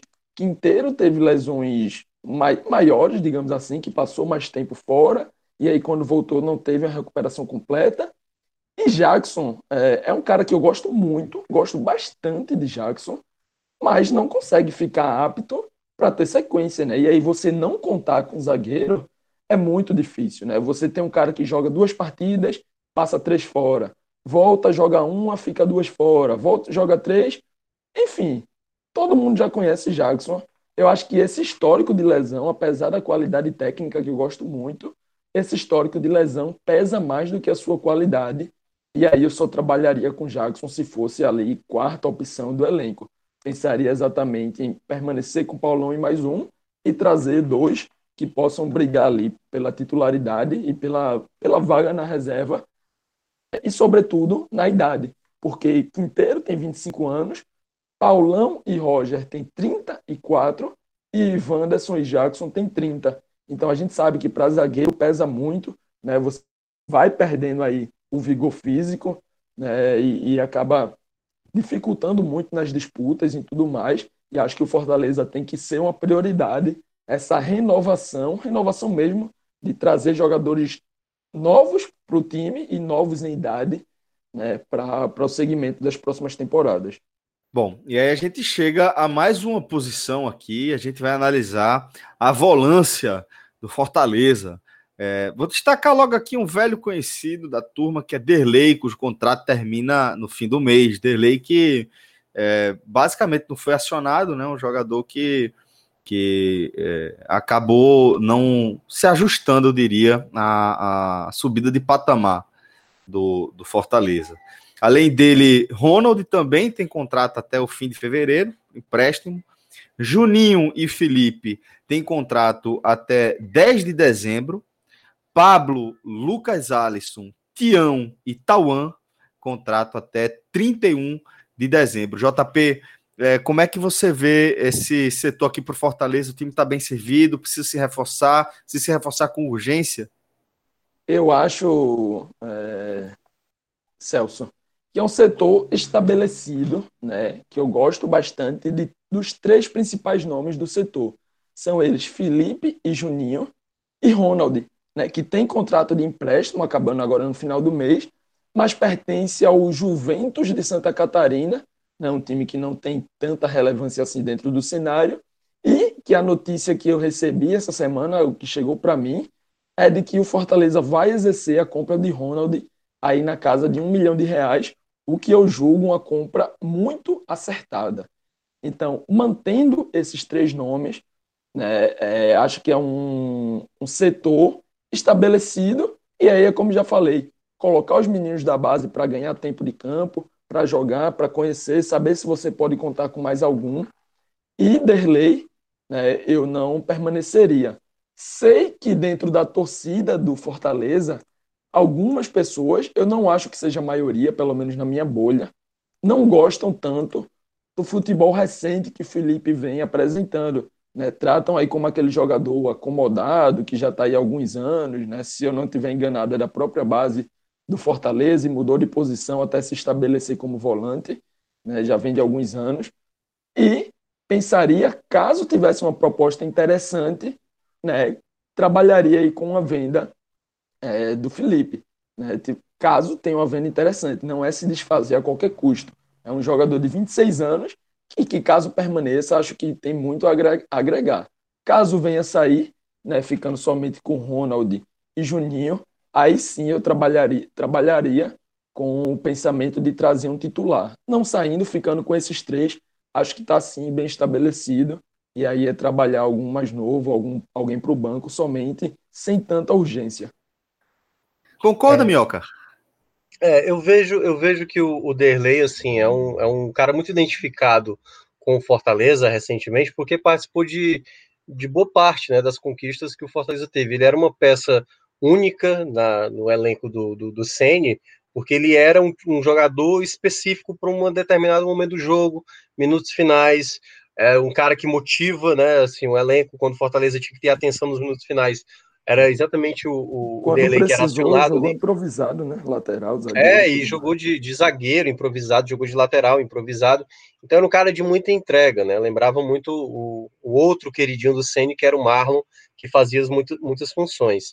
Uh, o Ronald, para mim, eu acho que tem que ser prioridade maior. Fortaleza encontrou nesse jogador, né? Foi até uma indicação do amigo do Rogério Ceni para o Ceni, e ele mostrou logo de cara, e perdeu muito espaço, né? Nem o Chamusca e nem o Anderson acreditaram que ele pudesse ser um jogador que poderia entrar mais vezes, que poderia jogar mais tempo. Então, muita. Essa semana, por exemplo, eu, essa semana, eu acho que foi da, logo no começo da semana, segunda-feira, o cara falou que se juntar Juninho e Felipe no calço a chuteira do Ronald. Claro, há um exagero aí, mas é porque todo mundo viu que tinha potencial no Ronald. E o Juninho Felipe, por vezes, ele tinha uma característica de jogo um pouco mais morosa, né? Que é o cara que tá ali, quando pega a bola, vê que tem dificuldade de volta no zagueiro. O Ronald ele tem uma característica mais aguda de um passe. O passe que ele deu, por exemplo, o Ederson no jogo contra o esporte, que o Ederson estava impedido ali milimetricamente, é de um volante que tem uma boa qualidade de passe, que consegue enxergar o jogo com poucos. Então, acho que o Ronald tem que ser prioridade, principalmente para essa transição né, de Juninho e Felipe aí há, há três temporadas jogando juntos, né, em que o, o Ceni já conhece muito bem, conhecia muito bem Juninho e Felipe era o, o meio de campo mais estabelecido. Eu acho que agora o momento pede uma nova renovação e eu acho que o Ronald ele é peça fundamental para isso. Acho que o Felipe talvez seja o jogador que o Fortaleza possa garantir uma, uma possível venda, sabe? Porque é um jogador que tem determinadas qualidades que dá para você ganhar um, um, bom retorno financeiro, né? É um volante que joga de cabeça erguida, um volante que tem um passe longo muito bom. Então acho que nessas características. O Juninho ainda permaneceria, mas assim, já pensando numa ideia de um novo jogador a substituir, né? Fazer uma nova aquisição no mercado para tentar encontrar um jogador com característica, talvez um jogador que tem uma boa bola parada, ou até mesmo uma outra qualidade de, de volante, sabe? Um volante com como um segundo homem, ou quem sabe um volante construtor, enfim, vai depender muito de como o Fortaleza vai pensar isso. Os demais jogadores aí são jogadores, né, os garotos, né, que podem ter oportunidade. O próprio Tião, por exemplo, já chegou a figurar em um determinado momento, né, na, na equipe titular, mas jogando campeonato estadual, mas com o tempo a gente pode ver assim esses outros atletas mais jovens ganhar um pouco de espaço, né? Porque sempre aí é, é incerteza. A gente não tem como falar muito dos garotos, porque vai que um garoto desse começa a jogar muita bola e aí você nem imaginava que no seu próprio elenco você já tinha a peça ideal para a temporada que você estava precisando. Então, aí não tem como a gente falar muito. E para o setor de criação, o Fortaleza tem à disposição aí os seguintes meias: Mariano Vasques, com contrato até o meio do ano, 5 de julho, João Paulo, Luiz Henrique, William Santos, Lucas Florencio e Eric Cunha, todos os cinco, com contrato até o fim da temporada, até 31 de dezembro. Como é que vocês enxergam aqui esse setor para a equipe do Fortaleza? Cara, meia, eu acho que tem um nome aí que eu já tiraria logo de cara, que é o Mariano. O Mariano foi um cara que teve muita oscilação né, em todas as passagens. Né, a temporada de 2019 não se estabeleceu, veio com muita expectativa. Em 2020, quando muita gente que achava que ele não ia ter muito espaço, ele começou muito bem. Ele tanto é que ele dá uma, ele começa dando muitas assistências na temporada 2020, dá até aquela assistência para o Oswaldo fazer gol de bicicleta no clássico, é, mas depois não, mas depois mostrou que não, eu acho que não está num, num, patamar. Esse talvez um nome que Fortaleza certamente deve negociar e possivelmente possa voltar para o futebol argentino, né? Então pode ser que ele acabe saindo. O João Paulo foi uma aquisição na época do Chamusca, o Fortaleza tinha pouquíssimo tempo de fazer novas aquisições e mudou o panorama, né? Porque com o Ceni nem meia tinha. O Luiz Henrique, por exemplo, está nessa lista. O Luiz Henrique não jogava de meia, jogava de volante, jogava jogar de lateral. Então o Ceni nunca é, fez o Fortaleza, pelo menos na época da Série A. Na Série B ainda teve, né? O, o, o jogador do. Que agora me fugiu até o nome, o JP pode me lembrar. Era o Dudu, meia da equipe, né, Minhoca? Ah, é, isso, isso, era o Dudu, Dudu camisa 10, que ele jogava como meia no Fortaleza, mesmo na Série B, até porque jogava com o Gustavo como centroavante, e aí, a partir de, de 2019, o Fortaleza estabeleceu um time sem meia, né? E aí eu vejo que o nome que desponta como ser um jogador que possa ser é, o, o, cara que possa assumir essa titularidade de início é o Luiz Henrique, né? O Luiz Henrique ele é um jogador que estava é, muito muito escanteado com o Ceni e foi um cara que apresentou um bom futebol, né, nos, nos, jogos finais.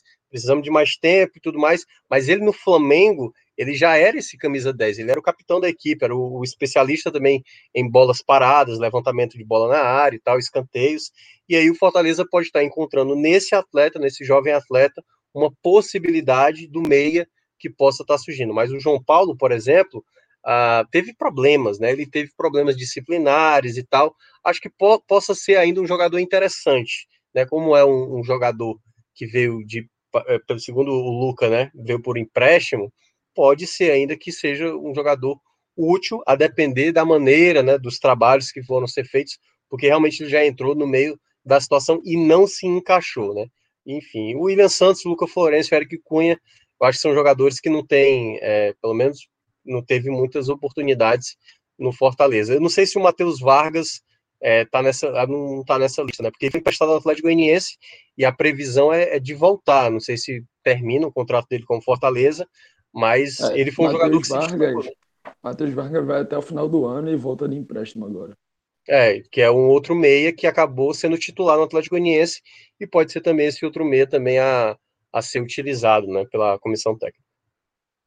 É, já pegando o gancho, é, eu tô com minhoca aí sobre Vasquez, acho que é um jogador que tem um contrato até julho ali, mas o Fortaleza até pode tentar um acordo, algo do tipo, para já liberar o atleta, porque acho que já deu o tempo dele, oscilou demais, não demonstrou o suficiente para uma renovação.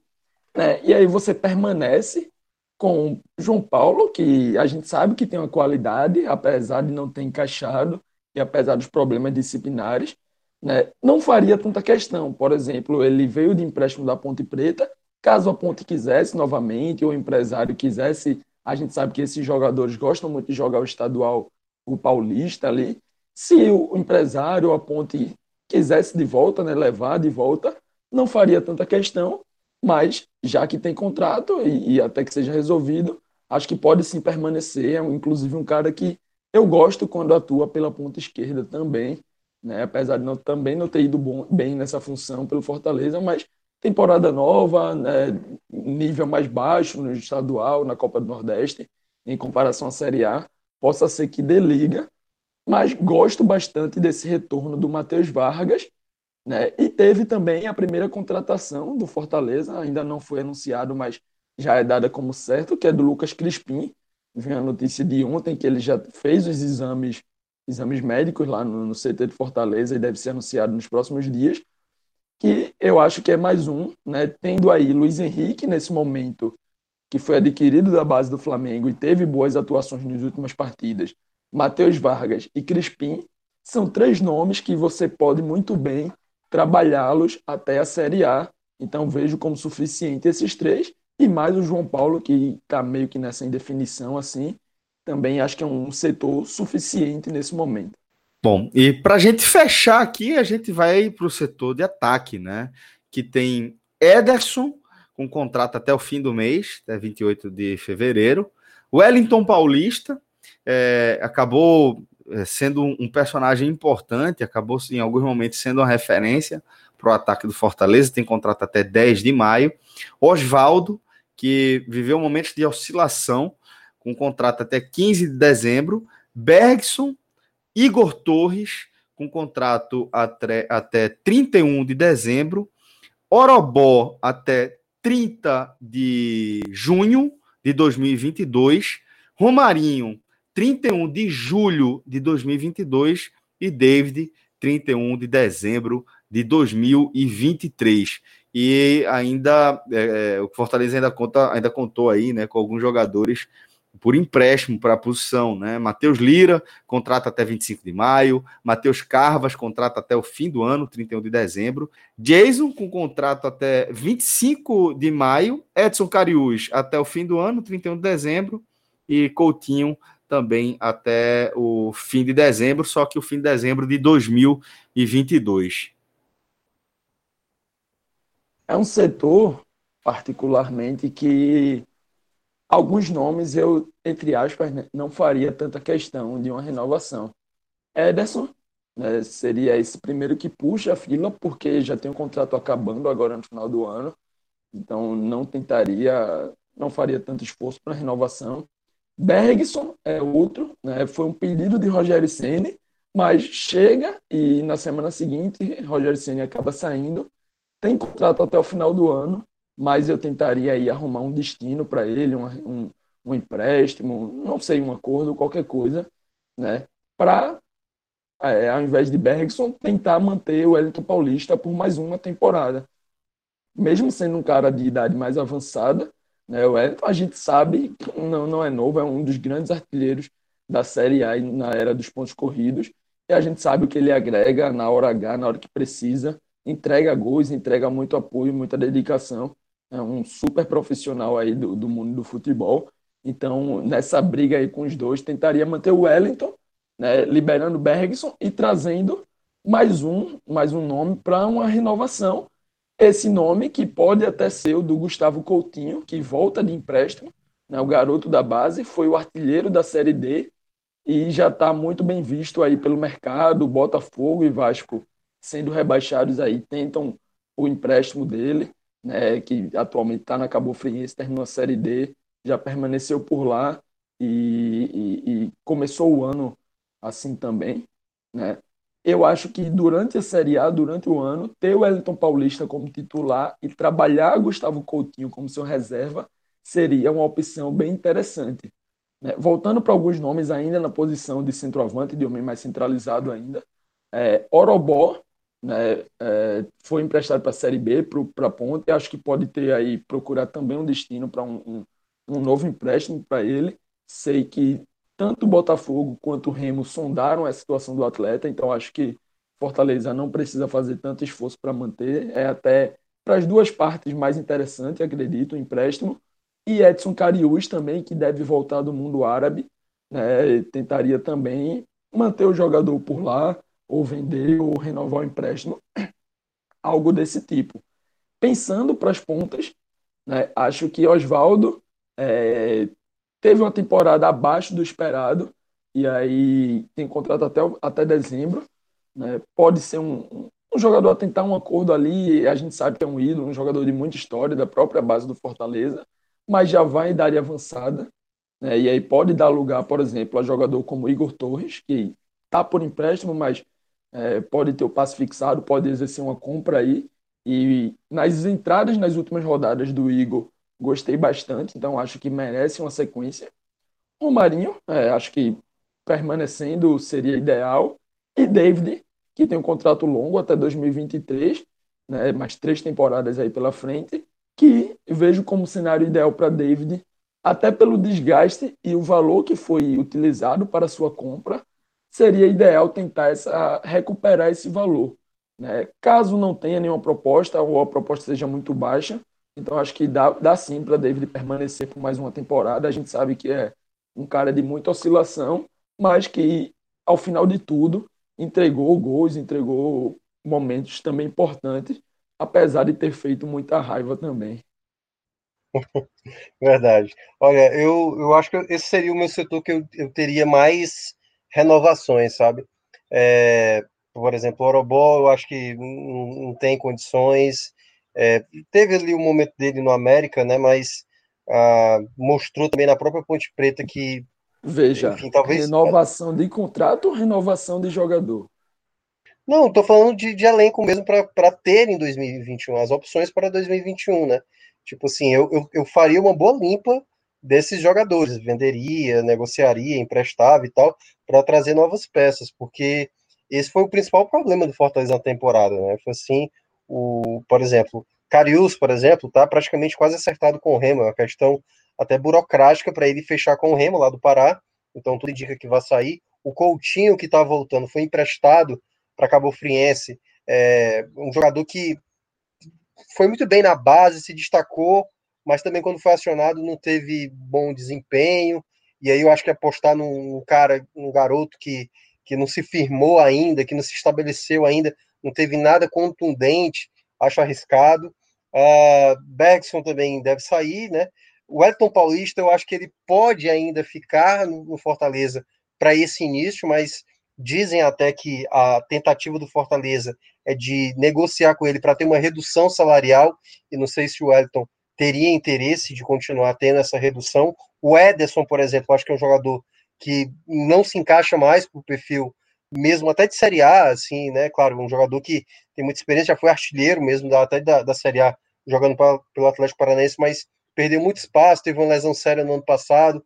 Quando voltou, não teve muitas oportunidades e acho que é um jogador que não entra nessa possibilidade de começar a temporada de 2021. Romarinho e David, eu acho que eu manteria os dois, mas tendo uma possibilidade a depender de uma venda mesmo futura, sabe? De tentar ganhar um dinheiro com uma futura venda. Porque o Romarinho é o jogador ainda que é, tem uma característica que eu, que eu gosto.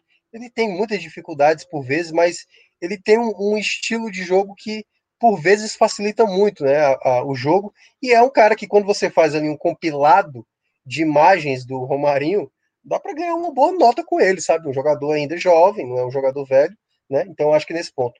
O Igor Torres eu tenho, eu tenho um ressalvo, sabe? Eu tenho uma, uma dificuldade de, de olhar para determinados jogadores que surgem de maneira pontual, como é o caso do Igor Torres, que teve uma, ali dois jogos iluminado, e aí achar que esse é um jogador que precisa, né, diferentemente do Luiz Henrique, que já vinha apresentando um bom futebol, até mesmo na base do Flamengo, acho que dá para imaginar uma projeção. O Igor Torres não. O Igor Torres, até mesmo quando esteve em campo, nas duas partidas que ele é, participou dos gols do Fortaleza, eu senti um pouco de erro de leitura de posicionamento, é, um pouco de afobação por vezes, de, de não saber entender que o jogo tem que desacelerar, ou de vez em quando o jogo acelerar, mas foi muito bem iluminado nos dois jogos. Então, eu não apostaria no jogador ainda em formação, sabe assim, que não apresenta uma certa estabilidade, mas posso estar totalmente enganado e ele continuar e acabar rendendo bastante. Então, dessas opções do ataque, que eu, eu acho que é onde o Fortaleza teria que fazer a maior reformulação, trazer jogadores que tivessem aí uma perspectiva de surgir, de brotar. O próprio Crispim, por exemplo, que o, o JP mencionou, sabe, Celso?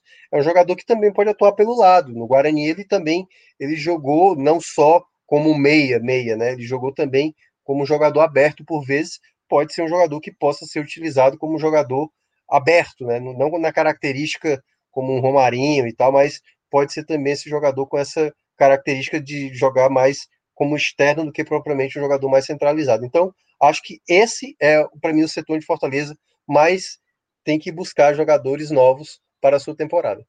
E para fechar, né, vamos tratar também do comando técnico da equipe do Fortaleza, né? Anderson Moreira tem contrato até o fim do ano. Curiosamente, é, Chamusca também tem contrato vigente com o Fortaleza até o fim do ano, né, Minhoca? É, pois é. É aquela coisa, eu cheguei a mencionar na época, quando contrataram o Chamusca e o Chamusca não deu resultado, aí o Fortaleza vai trazer um treinador similar e que não deve mudar muita coisa. Mudou alguma coisa ali, mudou outra coisa, mas no geral a satisfação é a mesma. Eu acho que, e aí já para entrar nessa questão do técnico, o Fortaleza, a torcida, dirigente, né, até mesmo a imprensa, tem que entender, na minha avaliação, de que não pode haver uma, uma, uma, uma coisa meio viúva do Sene, sabe? Foi um período que de muito sucesso, que trouxe muito, muitos ganhos ao Fortaleza, mas quando você se prende a isso, e dá para ver isso nitidamente no Flamengo, o Flamengo até, a gente está gravando aqui na, na terça-feira, o Jorge Jesus pode ser dispensado do Benfica, e aí já pode voltar para o Flamengo, e já o torcedor do Flamengo já fica animado. O cara, quando ele olha sempre, né, ele sempre olha o lado positivo.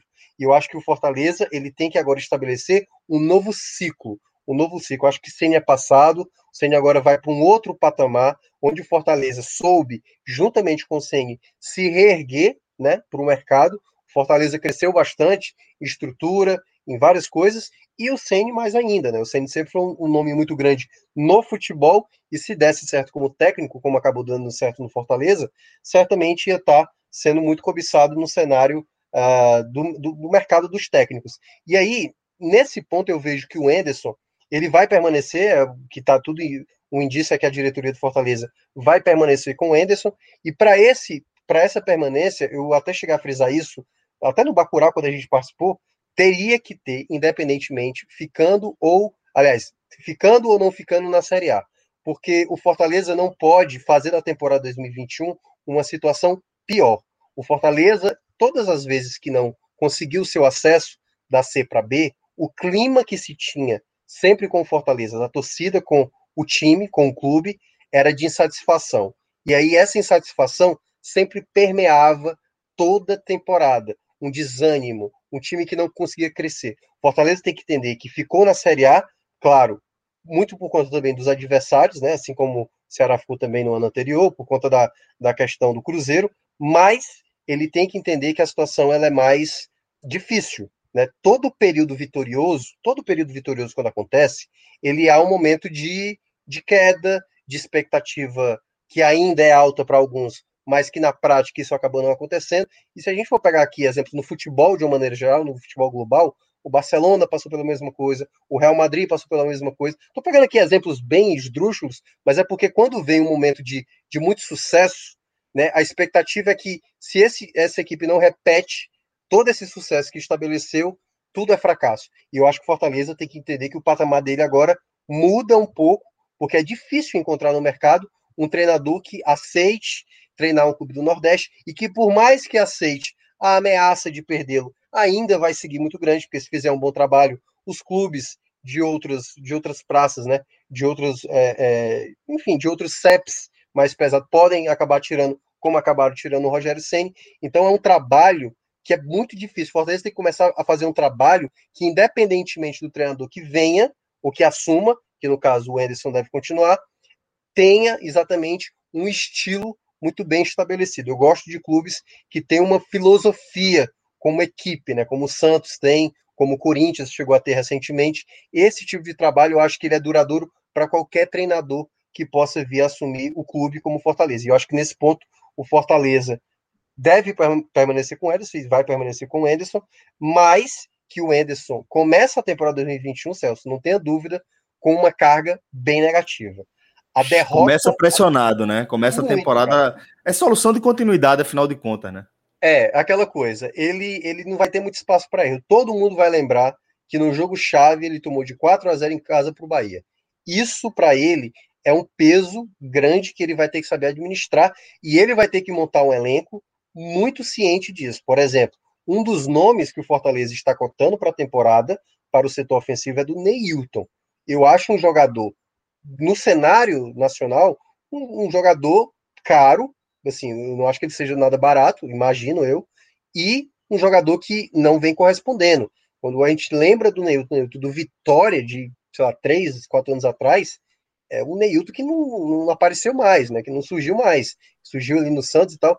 Então, assim, quando começa a gente imaginar determinados nomes, dá para ver que o Fortaleza está pensando em 2021 sem nenhum tipo de exagero. É, só que ao mesmo tempo, eu acho que se é para contratar jogadores com perfil uh, mais baratos, que eu acho que poderia olhar para um cenário mais é, de jogadores que podem estar despontando do que jogadores que já estão mais tempo, que não apresentam um bom futebol, que é o caso do Neilton. Então vamos dar um pouco mais de tempo aí para ver como o Fortaleza se pensa nessa temporada, e aí com o Anderson é, à frente desse, desse projeto, mas eu não tenho dúvida, Celso. Eu acho que a insatisfação da torcida vai ser grande, porque a expectativa é de tentar repetir 2019, que eu acho que vai ser um erro, se o torcedor imaginar isso, sabe? Vamos tentar repetir 2019. Eu acho que não é assim, assim como o torcedor do Flamengo pensar que vai repetir o 2019 do Flamengo é muito difícil. Eu acho que as coisas são processos. Fortaleza precisa iniciar um novo processo e esse processo ele é, ele exige muito trabalho e muita paciência. Minhoca, é, o final da sua fala do, do processo era exatamente o que eu estava preparando para trazer.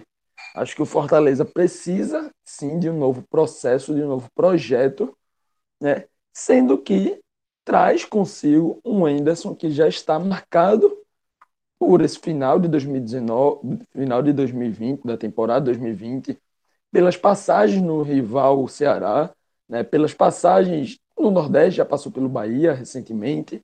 Né? Não é um cara totalmente novo, totalmente zerado, que vai ali criar a sua história, criar o seu projeto. Né? Muito do que Anderson vai fazer já vai ter ali um carimbo de levou 4 a 0 no jogo mais importante, por pouco o time não saiu, não perdeu para o Curitiba porque saiu atrás. Ah, porque na época do Ceará, quando era uma situação desse tipo, ele fazia tal coisa. E acho que isso é muito prejudicial para o início de um projeto novo. Quando é para tapar um buraco, né, preencher ali um, um, uma emergência, ser um bombeiro, ok, você apaga, fecha o elenco ali por um, um projeto rápido e curto, né, e acaba às vezes dando certo, às vezes não. Quando você inicia com algo, com alguém já marcado dessa forma, né, eu acho que a possibilidade de não dar certo é bem maior. Por mais que eu ache Anderson um treinador que tenha assim o seu valor, que poderia sim conduzir esse cenário. Por exemplo, se Emerson estivesse sendo sexta-feira, meio-dia, anunciado né, no lugar de um treinador, dizendo que Anderson iria começar uma temporada nova, eu acharia ok. Nesse momento, né, eu acho que ele já inicia fadado a não dar certo, muito por uma, entre aspas assim, né, perseguição e sombra do que já foi o projeto até aqui. Né? Dito isso, acho que vai passar muito pela forma como a equipe vai conduzir exatamente essa transição de elenco, essa, é, é, essas mudanças para ser um time que tenha 2021 sem tanto susto feito foi 2020, né? E aí não me surpreenderia se daqui a um mês e meio, dois meses, Henderson tivesse sendo demitido ou pedindo demissão para a chegada de um novo treinador, né? Muito difícil, não saberia dizer aqui, indicar algum nome novo, acho que até desnecessário, né? Mas não, me, não vai me surpreender de forma alguma se daqui a pouco o Fortaleza tiver que refazer essa. tiver que refazer o seu planejamento, sobretudo por conta de, um, de uma mudança de treinadores.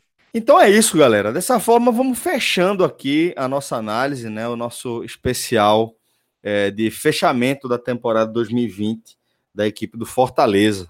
É, agradeço demais a participação aqui de JP, de Thiago Minhoca, também de Clisma, e claro, a gente agradece demais a sua audiência. E fica aquele recado, né, para que a gente possa fazer essa cobertura aqui integral do futebol da região, com a intensidade que a gente tem feito, a gente precisa contar com a colaboração inestimável de um grupo de apoiadores que são fundamentais aí para a nossa caminhada, uma galera que escolhe é, nos ajudar de forma regular, né, com um auxílio financeiro aí, através de uma das nossas campanhas de apoio.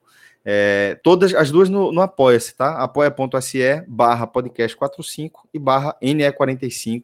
Pode ter certeza que você vai estar tá, é, contribuindo de forma decisiva para que a gente possa seguir é, fazendo aqui a nossa cobertura de pertinho com a qualidade que vocês merecem, tá bom? Um forte abraço e até a próxima. Valeu! Tchau, tchau.